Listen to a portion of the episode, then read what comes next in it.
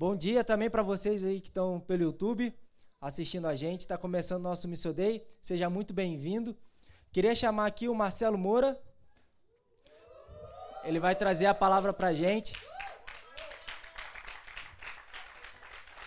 Acredito que todos que estão aqui já conhecem o Marcelo Moura. Queria apresentar o Marcelo para você que está aí pelo YouTube. O Marcelo tem 33 anos, envolvido com missões, com Jocum.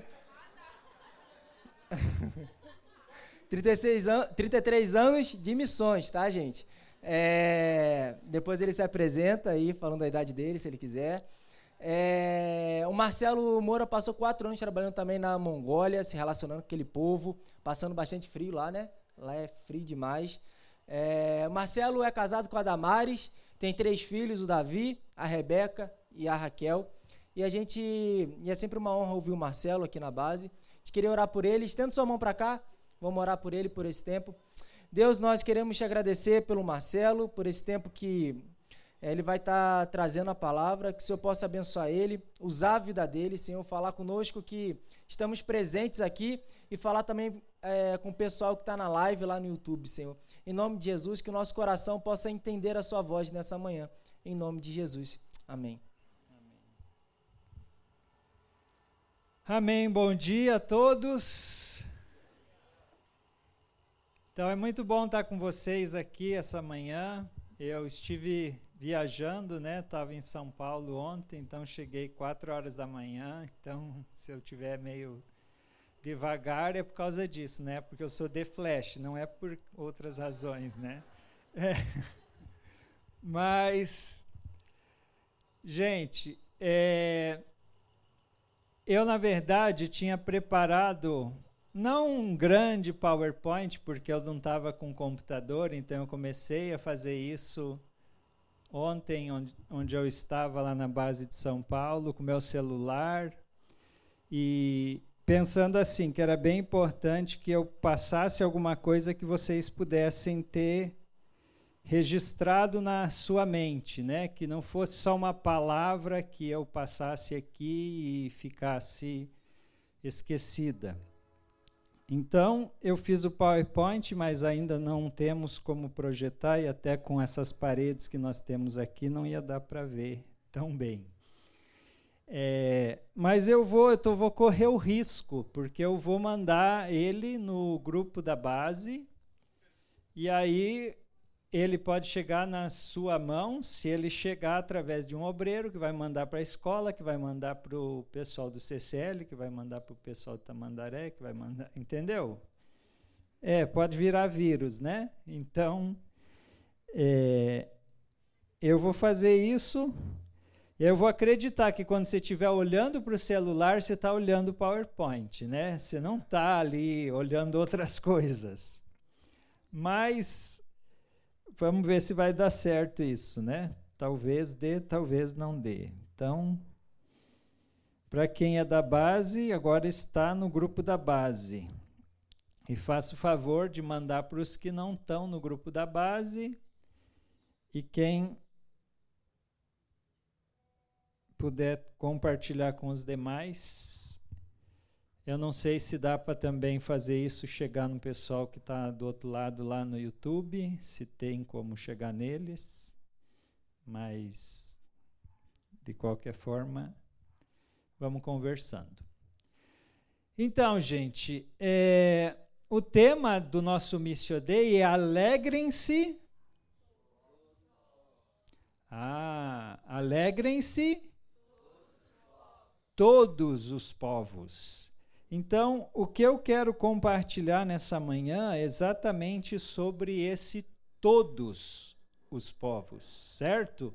Porque nós temos hoje a palavra todos, ela é repetidamente com bastante ênfase por toda a Bíblia ela está presente, certo? A gente percebe em muitos textos bíblicos a palavra todos.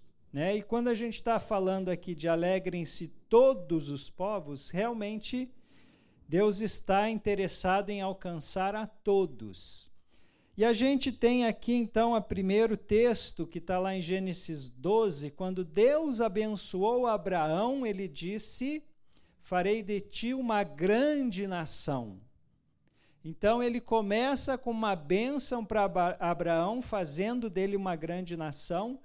Mas aí o que, que ele faz? Ele diz: Em ti serão benditas todas as nações da terra todas as nações da terra. Não são algumas, não são só aquelas que estão mais próximas, não, ele diz: em ti serão benditas todas as nações da terra. E a gente também tem um texto bastante conhecido lá em Marcos 16, 15, que diz assim: Ide por todo o mundo e pregai o evangelho a toda criatura, certo? Então, é para ir por todo o mundo, né? Assim como Loren, que foi e pisou em todos os países que existem, né? Então, toda a terra, todo o mundo, chegar a todas as nações, a alegria de todos os povos, e a gente tem lá em Mateus 28, 19 também esse texto que diz: Ide fazei discípulos de todas as nações, né? batizando-os em nome do Pai, do Filho e do Espírito Santo, e ensinando, ensinando-os a guardar todas as coisas que eu vos tenho ordenado, disse Jesus. Então, a gente percebe que todos e todas é repetidamente, eu só citei alguns versos, você pode, se você que faz a escola de estudos bíblicos e aprende né, a grifar e a pintar, quem sabe você, quando estiver lendo a Bíblia, você comece a marcar todo e todas, né, e observe o que, que Deus está querendo dizer a respeito desse todo e todas ao longo da Bíblia. Mas será que todos e todas estão recebendo esse evangelho? Será que todas as nações estão sendo alcançadas? Será que todos os povos estão recebendo o evangelho de Jesus? Qual é a realidade do nosso mundo hoje? O que está acontecendo nos povos, nas nações? A palavra de Deus está nos chamando a ir a todos os povos, mas tem povos que não têm recebido ainda. Qual é a estatística atual? Que já faz um bom tempo que ela está assim e ela ainda cresce em vez de diminuir. 42% da população mundial ainda é não alcançada. 42% do mundo ainda não têm recebido o Evangelho de Jesus Cristo. Eles ainda não têm tido a chance de conhecer a Jesus como Jesus precisa ser conhecido. É mais do que só o fato de a gente marcar um ponto no mapa e dizer agora aqui temos um missionário, agora aqui nós temos uma igreja, agora aqui nós temos o evangelho.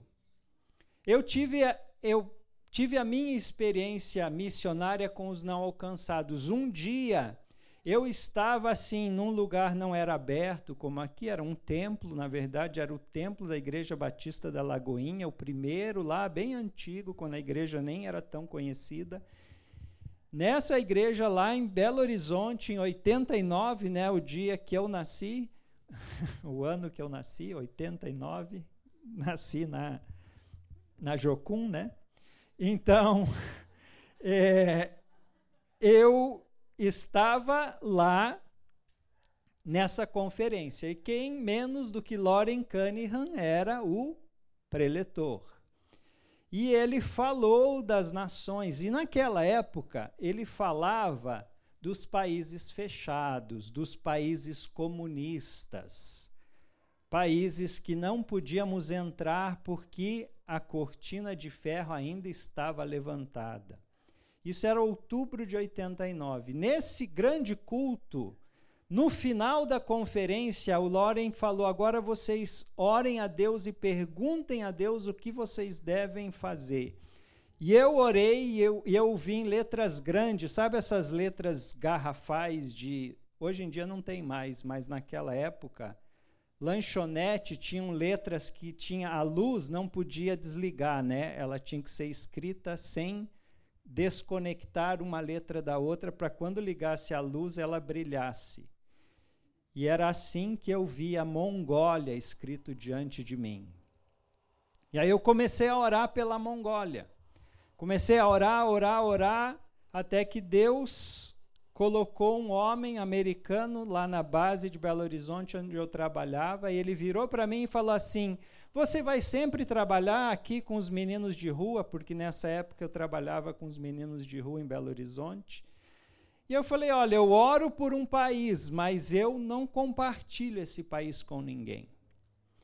E aí ele virou para mim e falou assim: Não é a Mongólia? Aí eu assustei, né? Porque como é que ele sabia que era a Mongólia? Eu não tinha falado para ninguém. E aí era Deus colocando uma porta para que eu pudesse chegar na Mongólia. Aí ele me deu o endereço de um amigo dele que estava nos Estados Unidos, que também ele falou Mongólia por causa desse amigo que disse que estava indo para a Mongólia, um casal que estava se preparando para ir para a Mongólia. E aí eu conheci esse casal e eu fui para os Estados Unidos e aí eu fiz conexão com essa base de lá e aí fui para a Mongólia no ano de 94. Mas eu contei esse pequeno testemunho para dizer para você que quando eu cheguei na Mongólia já era um país que há quatro anos tinha começado a igreja naquele país, já tinha igrejas nascendo, um país que antes não tinha igreja nenhuma, um povo que antes não conhecia a igreja, não havia igreja, não podia ter igreja, mas agora estava tendo. Agora a gente via o movimento acontecendo, os povos conhecendo a Jesus ali na Mongólia e a igreja crescendo eu pude participar desse tempo do nascer da igreja na Mongólia. Mas uma experiência que me marcou durante esse tempo foi uma menina. Isso foi no ano de 2002, 2001, 2002, quando eu estava já casado com a minha esposa. A Rebeca tinha um ano de idade. Nós estávamos morando na cidade de Dar, na Mongólia. Nesse ano, eu dava aula de inglês numa escola e eu tinha alunos do primeiro até o sexto ano e do primeiro ano do segundo grau até o terceiro. Essa menina era do segundo ano e ela ia na minha casa. E ela brincava com a Rebeca. E ela ficava lá em casa brincando, brincando, até o dia que ela achou uma Bíblia de pano que a Rebeca tinha. E quando ela achou essa Bíblia de pano, ela olhou ela perguntou NUV, o que é isso? Aí eu disse que era a Bíblia de Jesus. A hora que eu disse isso, ela largou a Bíblia, ela falou, minha mãe deve estar me chamando. Ela já estava duas horas na minha casa e não estava nem preocupada em ir embora, mas a hora que ela viu a Bíblia, e eu disse que era a Bíblia, ela saiu e foi embora. Só que ela continuou voltando, não, não isso não impediu ela de voltar. Mas eu fiquei um ano nesse, nessa cidade e eu estava vindo embora para o Brasil.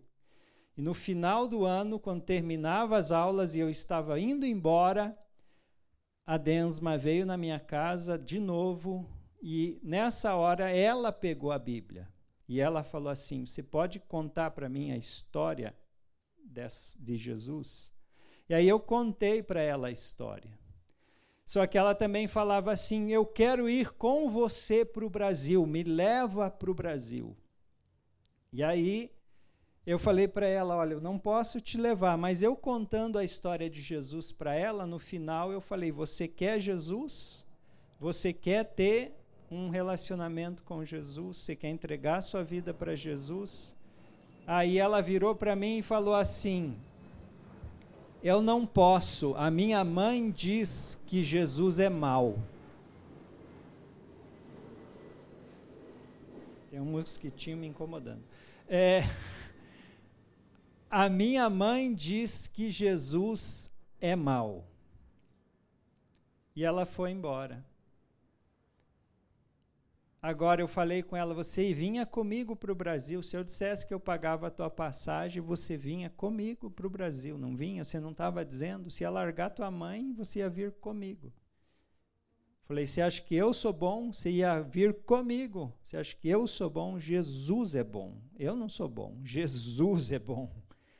Mas isso não convenceu ela. Ela não veio comigo, ela não quis Jesus, eu não ia trazer ela, claro mas ela não quis Jesus porque a mãe dela diz que Jesus é mau. Então, quando a gente vai levar o evangelho para um povo não alcançado, a gente não tem só que quebrar algumas barreiras, que é chegar lá, que é aprender a língua, que é ter a possibilidade de viver lá entre eles. A gente vai quebrar barreiras como essa, de uma educação, de um pensamento, de uma filosofia, de uma ideia que está sendo difundida e que não é real, e que não é verdade, porque Jesus não é mau. Jesus é muito bom. E ela precisava conhecer esse Jesus bom. Agora, na realidade de hoje, a gente tem muitos povos que podem estar ouvindo que Jesus é mau, que os cristãos são maus, ou tendo uma revelação. No mundo muçulmano, por exemplo, a gente tem ideias do cristianismo ou dos cristãos para eles. Eles olham os filmes de Hollywood e eles acham que todo mundo é cristão. Todos os filmes, até os pornográficos, é tudo cristão. Então, para eles, ser cristão é ser isso, é ser ocidental, é ser. não tem noção do que é realmente ser cristão. E outro fato que mostra que um povo é não alcançado é que não existe entre esse povo o mínimo de 2% de evangélicos. Porque para que esse povo conheça a Jesus, a gente precisa de uma representação da igreja que seja coerente com a palavra de Deus. Não basta se dizer cristão e a vida não transmitir os ensinamentos de Jesus. Então, a presença cristã, a presença evangélica, bíblica que precisa estar naquele contexto de povo não alcançado, de etnia não alcançada, é de uma presença. A gente também a gente não está aqui quando diz evangélica querendo dizer que é a, essa ou aquela denominação e que precisa a denominação estar lá. Não é isso. A questão é a gente ser coerente com os evangelhos de Jesus, é a gente ensinar o que Jesus ensina, é a gente viver o que a palavra de Deus nos chama a viver, que é uma vida de entrega a Jesus, que é uma vida de oração, que é uma vida de obediência. Talvez a palavra central é essa. 2% da presença de cristãos obedientes a Jesus. Em vez de evangélico, essa seria uma definição melhor. Né? Esses 42% da população mundial não tem amizade com um cristão desse tipo. Eles não conversam com alguém desse tipo. Eles não têm na, na redondeza, na família deles, na, quando eles vão para o trabalho e eles vão ter companheiros de trabalho, nenhum daqueles vai ser um cristão que obedece a Jesus, que possa fazer Jesus conhecido para eles. Você percebe a distância que eles estão do Evangelho porque eles não têm acesso. Porque aqui, quando você está num país onde o cristianismo é grande, é, é extenso e tem aqui 30 milhões de cristãos, quando você vai trabalhar, vai ter um cristão lá, vai ter um cara que ama Jesus e que vai poder fazer Jesus conhecido. Ou você vai esbarrar na rua com, com vocês, né? Que vocês que vão para a rua e que vão fazer Jesus conhecido. Então, essa é a diferença, e isso é que tem que chamar as nossas prioridades para serem colocadas no lugar, porque 3 bilhões de pessoas não têm esse amigo cristão que possa fazer Jesus conhecido para ele. 3 bilhões de pessoas. É muita gente. É muita gente. Então, o que, que a gente precisa? A gente precisa de pessoas como você e eu dizendo: Eis-me aqui, eu quero estar lá entre esses, eu quero ser esse cristão que vai fazer a diferença, que vou ser amigo desse muçulmano, que vou ser amigo desse budista, que vou ser amigo desse índio ou desse hindu. E aí que eu quero apresentar para vocês três grandes blocos religiosos que existem no mundo, que precisa onde está a maioria desses 3 bilhões de pessoas, é porque eles já têm uma outra religião na qual eles acreditam que é a religião que eles devem viver. Então, a gente tem os tribais, a gente tem os hindus, a gente tem os muçulmanos, a gente tem os ateus e a gente tem os budistas. Na verdade, em inglês eles falam que é thumb. Thumb é isso aqui, polegar. Thumb. Aí T é de tribal, tribais, H é de hindus, aí o U eu troquei a ordem, mas seria os unreligion, que não têm religião, que são ateus, e aí os muçulmanos, os muçulmanos, e por último os budistas, os budistas. Então, se você sabe um pouquinho de inglês, você vai lembrar o thumb, ou então você vem fazer a escola de inglês em julho. Propaganda aqui na base. Então,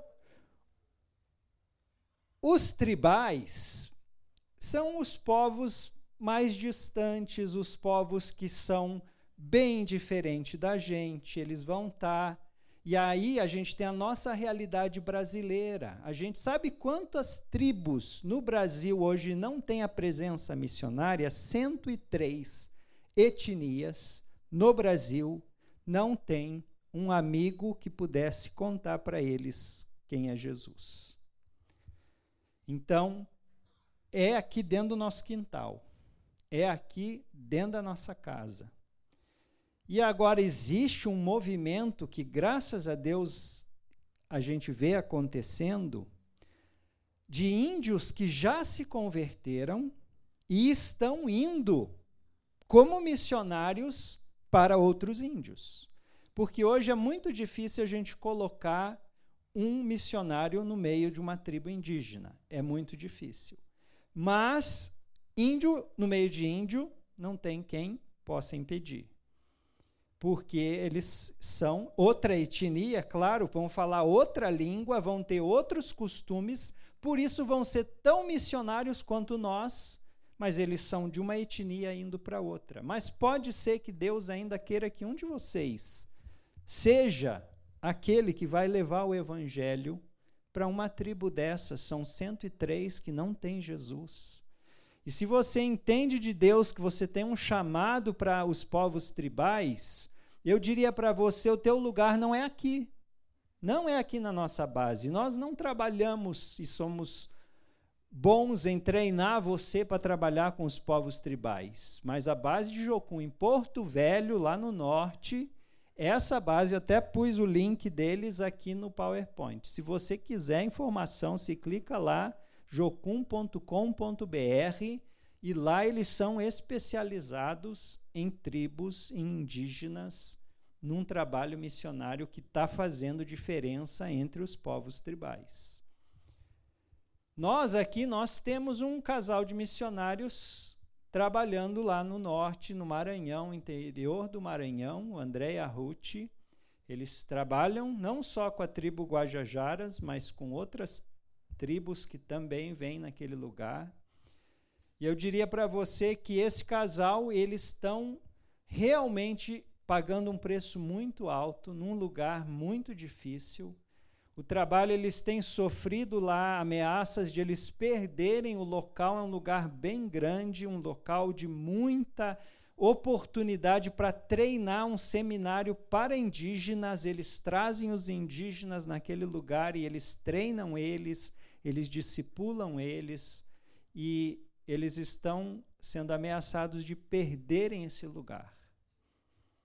E o que é mais triste é que o que pode ser a perda desse lugar é porque a igreja, que tem o, o certo parceria ou controle da coisa, pode querer usar o lugar para seu benefício próprio, em vez de pensar nos indígenas. Então, essas barreiras precisam ser transformadas. A gente precisa ter o coração de Deus sobre os povos. Eu não acho que Deus quer que um trabalho missionário que beneficia os indígenas seja revertido para um programa de aposentadoria de líderes ou de descanso da igreja ou de retiro da igreja. Será que Deus quer isso? Num lugar onde tantos indígenas poderiam receber treinamento e 103 tribos nem têm isso, nem têm acesso a isso, e as poucas que têm a gente vai perder isso, não podemos perder. Então, se você está agora sabendo dessa notícia, ore. Ore por essa família lá interior do Maranhão, André e Ruth, porque eles estão dando a vida deles lá, enfrentando barreiras assim, às vezes com falta de sustento, às vezes com necessidade. E Deus pode querer usar você para ser resposta também nessa área. Agora a gente tem os hindus. Um bilhão de pessoas no mundo são hindus. Eles estão todos concentrados na grande maior parte, não todos, mas na grande maior parte, na Índia e no Nepal. Um bilhão. É muita gente. São países hoje estratégicos para a gente estar tá levando o trabalho missionário. Nós temos já trabalhos na Índia e no Nepal, mas a gente precisa mais pessoas, porque tem um detalhe aqui. Eu apresentando esses blocos e falando com vocês desses países, vocês conseguem identificar Índia, Nepal, certo? Estudaram na escola. Eu espero que você até saiba onde está no mapa, né? Mas eu não vou fazer a pergunta porque eu imagino que vocês podem não estar tá tão seguros. Já me disseram, oh, que bom que você foi para a Mongólia. Como é que é lá o pessoal da, da África, né? Então, não vou perguntar onde é o Nepal, porque já puseram a Mongólia na África, então não, mas Nepal e Índia, vocês sabem que está lá no, nos Himalaias, no meio da Ásia, lá. E é o povo que tem o maior número de povos, certo? É isso que eu queria colocar. A questão é que não é só um país. Quando a gente fala de povos não alcançados, a gente está falando de inúmeras etnias. Só que, diferente dos tribais, essas etnias nem sempre estão em tribos ou em lugares distantes. Tem também na Índia, no Nepal, tem também os povos tribais, povos étnicos em florestas, em regiões distantes, às vezes nem é tão floresta assim, é mais deserto, é mais montanha, mas tem. Agora, tem também povos e etnias nas grandes cidades da Índia e do Nepal que é igual nós aqui: é prédio, é rua, é urbano. Mas eles estão tão não alcançados quanto nós. Podemos perceber a diferença com a nossa realidade. Agora, nós aqui não temos a dificuldade que eles têm. Por quê? Porque eles estão lá ouvindo ensinamentos hindus. O que é o que é triste do hinduísmo é que eles têm bilhões de deuses. Eles não têm um só deus, eles têm inúmeros deuses. Tudo pode virar um deus. No Nepal tem um, eu vi uma foto de um, um devoto do deus que ele criou. Sabe que era o deus desse homem? Era a frente de um ônibus. Era a frente, só a frente, sabe? Era cortada assim, daí tinha a imagem do vidro do ônibus, o, o limpador de para-brisa, o farol, assim, e ele enfeitava aquela frente de ônibus com flores, com argolas, com comida, com é, velas, e ele adorava o ônibus. Era o deus dele. Né? Assim como no hinduísmo tem um monte de deuses, mas esse era um. Pode ser os ratos, pode ser a vaca, pode ser aquela estátua né, de Shiva e tantas outras. E aí, quando a gente tem o desafio de levar Jesus para eles, eles vão ver Jesus como só mais um. Mas você sabe o que, que acontece em lugares assim, onde existe um confronto do Deus verdadeiro, do Deus de poder e deuses deste mundo? Eu vou contar uma história que eu vi na minha igreja de um missionário da Índia que me marcou, mas isso mostra o que Deus pode fazer quando a presença de um povo que ama a Deus está lá no meio dos não alcançados. Então, esse grupo de pastores eram pastores, líderes, tinham ido para uma região da Índia onde esse povo específico ele adorava pedras. Eles tinham três pedras que eram o deus deles. E eles se reverenciavam as pedras e aí esse grupo de pastores veio ali pregar o evangelho falaram de Deus, falaram de Jesus. Só que esse povo resistente não queria o evangelho deles. E aí o chefe da, da tribo pegou e falou assim: Sabe de uma coisa? Vocês vêm aqui falando desse Deus, dizendo que ele é verdadeiro, eu quero saber mesmo. Sabe que nós estamos aqui numa seca braba. Faz anos que não chove. A gente está passando fome porque não chove aqui nesse lugar. Então, se vocês têm um Deus de verdade, vocês só vão embora o dia que chover aqui. Vocês não podem sair daqui mais. Vocês estão presos aqui agora, porque eu quero saber se esse Deus de vocês é de verdade. Só que o programa dos pastores não era ficar lá vários dias, eles já estavam prontos para ir embora. E aí eles se viraram um para o outro, e agora? Nós vamos ficar aqui? Falou, não, vamos orar, vamos orar. Mas e se Deus não mandar chuva hoje? Ele vai ter que mandar. Aí eles foram orar. Eles foram orar e eles oraram e eles oraram. No primeiro dia não teve chuva. E eles continuaram, porque eles não podiam ir embora, não tinha como sair. Eles oraram, eles oraram. Eu não posso te dar a versão totalmente co correta, porque eu não lembro quanto tempo demorou. Mas o que, que aconteceu? Teve um dia que choveu. Teve um dia que Deus mandou a chuva. E aí, o que, que acontece num lugar? quando a chuva de Deus chega. Houve conversão, houve discipulado, houve mudança. Por quê? Esse é o Deus da chuva. É o Deus do sol, da chuva, das estrelas. É o Criador, Ele é o único Deus, Ele é o Deus verdadeiro, é o Pai do nosso Senhor Jesus Cristo. A gente não está falando aqui de coisas inventadas pelo homem, a gente tem experiência de ver Deus fazendo milagres. Ele faz, ele fez no passado, ele faz hoje, ele faz nos hindus, ele faz nos muçulmanos, ele faz nas tribos. Deus faz milagres. E a gente também tem os muçulmanos, que é 1,6 bilhões de pessoas.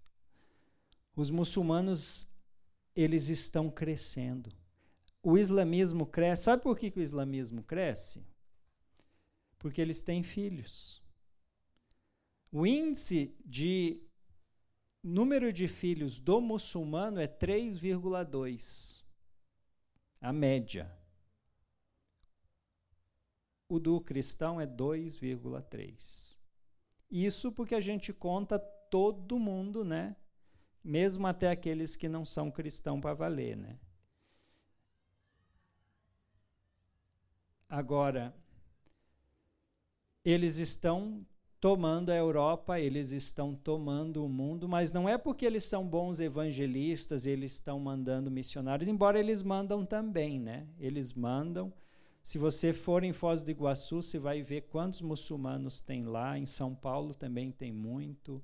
E eles, eles vêm com dinheiro, eles investem. Eu, eu fiquei sabendo agora, eu estava em São Paulo na base Beit Noor acho que é assim que fala, não sei falar árabe, mas tem um nome árabe, né? Então é o pessoal que trabalha com refugiados, com muçulmanos, e eles estavam contando que em São Paulo tem um rapper de um povo da favela, um cara popular, líder de favela, rapper que se converteu ao islamismo. E aí o que que o sheik muçulmano fez? Está injetando dinheiro na mão dele, está pondo dinheiro e dizendo: se é popular, você é muçulmano, influencia a comunidade aí, levanta o islamismo aí. Então eles estão perto, eles não estão longe. Se tem um chamado para trabalhar com muçulmano, esse meu amigo Beto e a Drica, eles estavam, eu conheço eles desde o tempo que eles vieram aqui na base trabalhar com a gente no transcultural. Aí eles foram para fora, foram estudar inglês em Goiânia, porque a gente ainda não tinha escola aqui. E eles estavam indo para o Egito e não deu porque a Drica perdeu o pai dela. E aí ela teve que vir para São Paulo porque o pai morreu para auxiliar a mãe.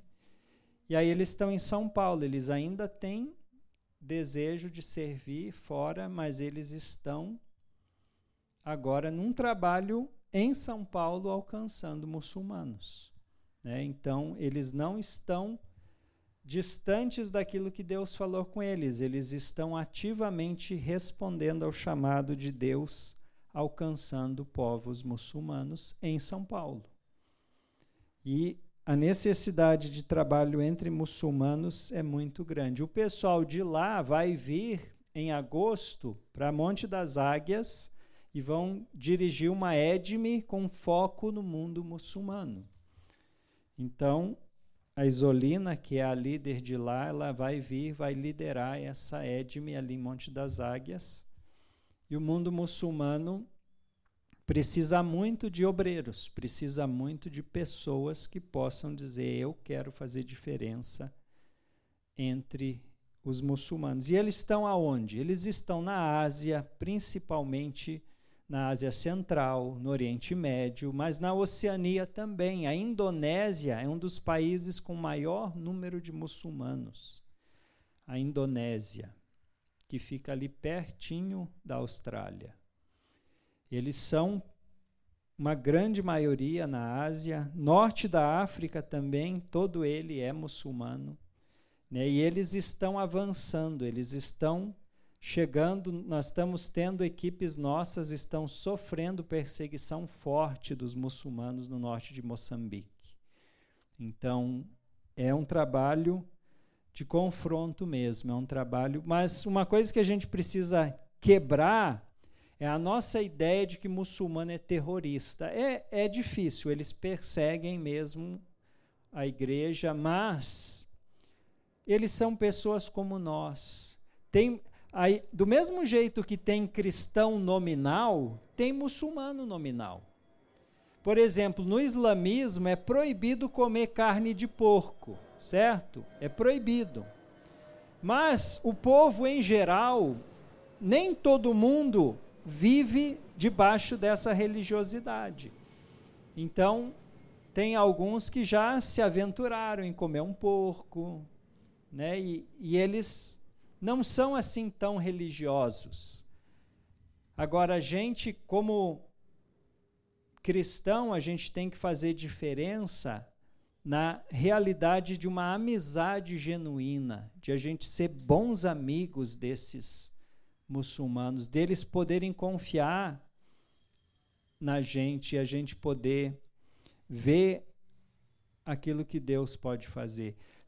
Não sei se alguém já assistiu, tem no, no YouTube, tem a história de um muçulmano nos Estados Unidos que ele foi estudar nos Estados Unidos e ele era muçulmano mesmo, ele era radical. Só que daí ele, ele viveu num quarto junto com, com outro que era cristão, e ele conseguia, na maior parte das vezes, ele conseguia influenciar o, o, amigo de quarto dele com o islamismo. Ele não, não tinha nunca um cristão ao ponto de confrontar ele naquilo que ele acreditava. Até que teve uma situação, e agora eu não vou poder contar a história porque o meu HD já está um pouco velho, então a memória ainda é DDR, não é SSD, então aqui na minha cabeça não traz de volta a história toda. Então vou ser honesto com vocês que eu não sei contar a história como ela foi. Mas se você depois pesquisar no YouTube, talvez encontrar a história desse muçulmano, ele se converteu. Como ele se converteu, quem foi que converteu ele, eu não lembro. Eu sei que ele se converteu. Eu sei que foi uma transformação na vida dele.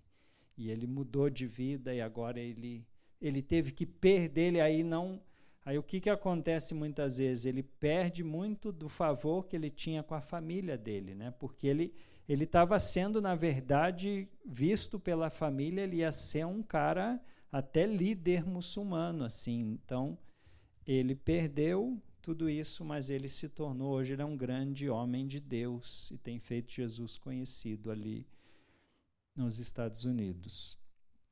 Então, a gente vê muito, muitas dessas histórias né, de muçulmanos que se convertem. Né, a gente tem o, o Merdi, que veio, já falou aqui na base, o testemunho desse, ele é, ele é filho de um dos sheiks marroquinos. Ele era um príncipe no Marrocos. Só que ele era estudante do Islã, e daí ele foi estudar o Islã, o professor de Islã dele falou para assim, eu quero que você faça no teu TCC uma abordagem entre a Bíblia dos cristãos e o Alcorão dos muçulmanos.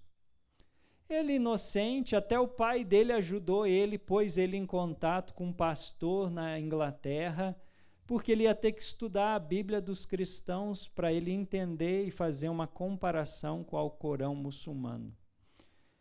O pai dele falou: ah, esse pastor que eu conheço lá da Inglaterra pode te dar umas orientações sobre a palavra deles, a Bíblia. E aí, no processo do estudo, o que, que acontece? Ele se converte. E agora o pai nem pode pôr a culpa nele, né? Porque foi o pai que indicou o pastor. É, agora você vê a estratégia do pastor. O pastor, em momento algum, para o pastor ser amigo do pai dele, ele tem que ter sido um pastor amigo e não pastor evangelista chato. Você sabe o que é um pastor evangelista chato, né? Ele pôde fazer diferença por ser amigo, por ser de confiança. Né? Então a gente tem que ter estratégias no mundo muçulmano de integridade, de amizade, de fidelidade, de confiança. Isso faz a diferença. A gente tem ateus. Ateus, eles estão no mundo inteiro. Alguns lugares onde eles estão mais presentes é na Coreia do Norte, mas até por causa do governo, nem tanto por causa do povo. O governo proíbe, o governo mantém ateu. Mas a gente tem essa realidade. A China é outro país. A China, na verdade, a China tem a grande igreja cristã, né? A China, o governo não quer admitir, mas a, a China tem muitos cristãos. Estão escondidos, estão à vista, mas não é contabilizado na, na realidade do que acontece lá. Só que, mesmo com isso, o número de pessoas que se declaram ateus é muito grande também. Então, tem muita falta de fé. Agora, um lugar que precisa tomar muito cuidado é na Europa, porque a Europa tem na Suécia, na Alemanha, na Inglaterra, tem muita falta de fé, tem muito ateu. E sabe o que, que isso está fazendo? Está criando um vácuo que o islamismo está tomando conta. Porque onde não tem fé, a fé se manifesta. Só que quando não é uma fé cristã bíblica, pode ser qualquer outra fé. E os, os muçulmanos estão tomando conta da Europa. Então, a gente tem trabalhos missionários na Europa que têm a intenção de alcançar os muçulmanos e também alcançar os ateus, mas precisa prestar atenção. E por último, a gente tem os budistas, que são 15, 500 milhões. E eu pus na lista aqui Butão, China, Camboja, Laos, Tailândia, que são países com alto número de budistas, 90, 70, 80% budista. Mas eu queria chamar a atenção de vocês para o Butão, que é um reino budista, é um país, é um país fechado. É um país que, se você quiser ir nesse país, você vai ter que ter muito dinheiro. Você vai fazer só um turismo de uma semana e você vai pagar muito e você vai ver só pontos turísticos e você não vai conseguir fazer muita coisa com o evangelho lá dentro. Mas a gente tem visto formas de levar o evangelho no botão. Tem pessoas que estão conseguindo, de alguma maneira, entrar. A gente tem um trabalho e um missionário que já conseguiu, porque na fronteira do Nepal com o Butão tem duas entradas. É como se tivesse duas fronteiras ou dois portais. Tem um que é bem perto do Nepal, que daí para passar por ele não é tão difícil, e daí tem um outro. Então esse missionário, ele encontrou com pessoas nessa faixa de uma fronteira até a outra, nesse primeiro portal, entre o primeiro e o segundo portal. Era um lugar que ele não precisou de visto, ele conseguiu e eles fizeram discipulado lá, eles trabalharam com famílias e eles evangelizaram e as pessoas se converteram. Houve um movimento mesmo nesse lugar. Só que daí o que, que aconteceu? Eles saíram, né, porque eles não podem ficar lá. E quando saíram, até tinha guardas no, na, na fronteira, eles estavam com medo, mas eles passaram, os guardas parece que nem viram, parece que eles ficaram invisíveis, porque nem falaram com eles, deixaram eles passar e morreu o assunto. Mas o que é marcante é que um tempo depois, aquelas famílias, ou duas famílias especificamente, que tinham se convertido, os maridos foram desaparecidos. Sumiram. Sumiram, você entende o que aconteceu, né? E as esposas ficaram sem ninguém, só elas e os filhos. Mas elas continuaram dizendo: Não importa, eu sei que eles mataram nossos maridos, mas nós vamos permanecer fiéis a Jesus. Nós cremos e nós não vamos arredar o pé, nós somos de Jesus.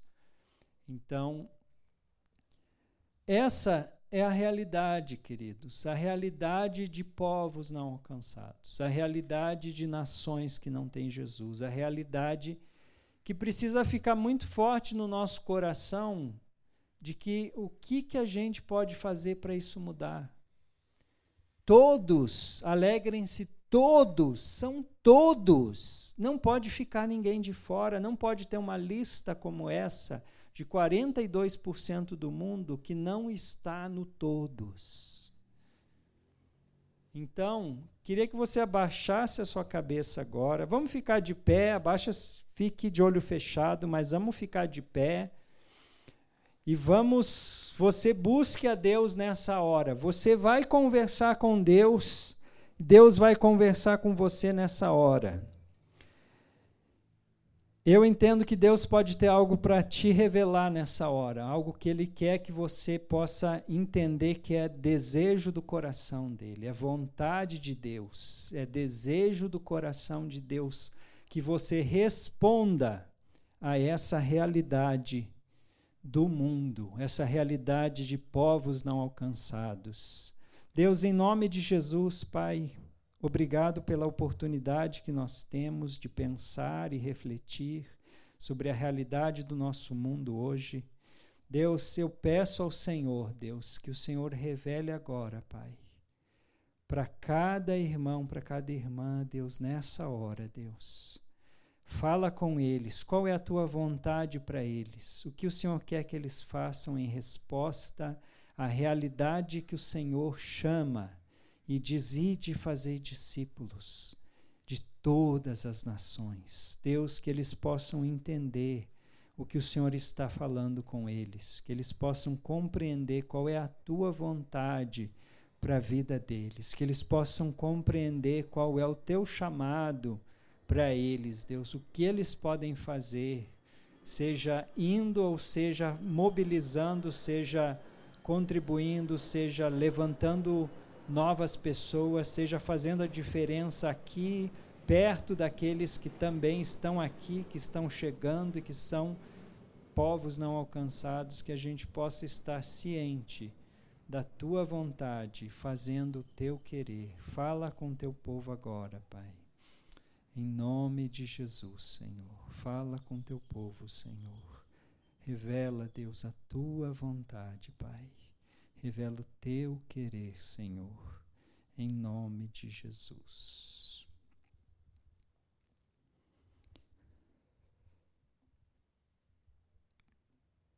Amém? Você pode se assentar.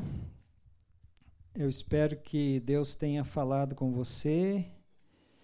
Eu queria dizer para você que nós aqui de Jocum Sem Fronteiras, Ministério Transcultural, esse é o nosso papel. A gente quer poder viabilizar a tua ida para povos não alcançados. E a gente tem a EDME começando em abril com essa proposta. E a escola de inglês também tem essa proposta. Se você vier fazer inglês só para fazer inglês, eu quero já te avisar que não é só isso. Você vai ter que pensar em fazer Jesus conhecido em inglês. Até porque quando você for para um povo, você vai ter que aprender outra língua. O inglês vai ser só uma ponte para você aprender a outra língua. Então, se você vai ter dificuldade de fazer Jesus conhecido em inglês, você vai vencer esse, essa primeira barreira para depois você vencer a próxima, que vai ser aprender seja árabe, seja mandarim, seja.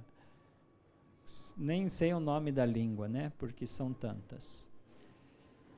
Tá ok? Então, 11 de abril, Edme. Sei que vocês que estão na ETED não vai casar, né? Não vai dar para ter isso agora. Então, ano que vem vai ter de novo. Você pode se preparar para o ano que vem.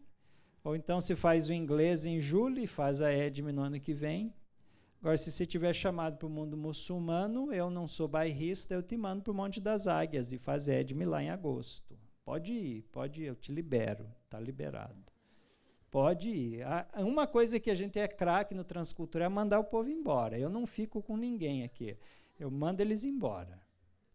Certo? Obrigado, gente. Deus te abençoe.